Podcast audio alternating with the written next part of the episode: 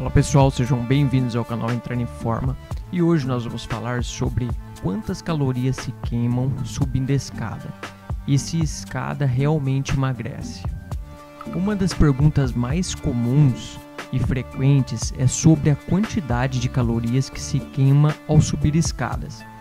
Ao subir um degrau, o seu corpo queima de 2 a 5 calorias e em média 7 degraus queimaria cerca de 35 calorias.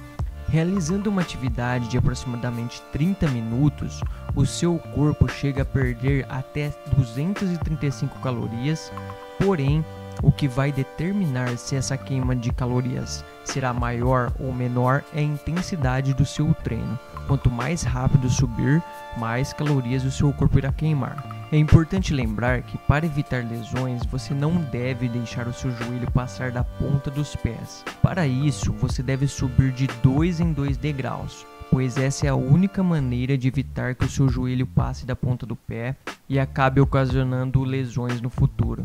Se você for iniciante, fazer de 5 a 10 minutos de atividade já é o suficiente. Mais que isso, logo no início, pode ser exagerado e causar lesões para uma pessoa que não pratica atividade física.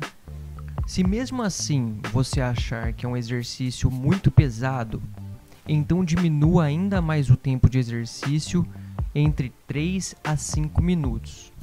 Então respeite o seu limite e boa sorte com seus resultados.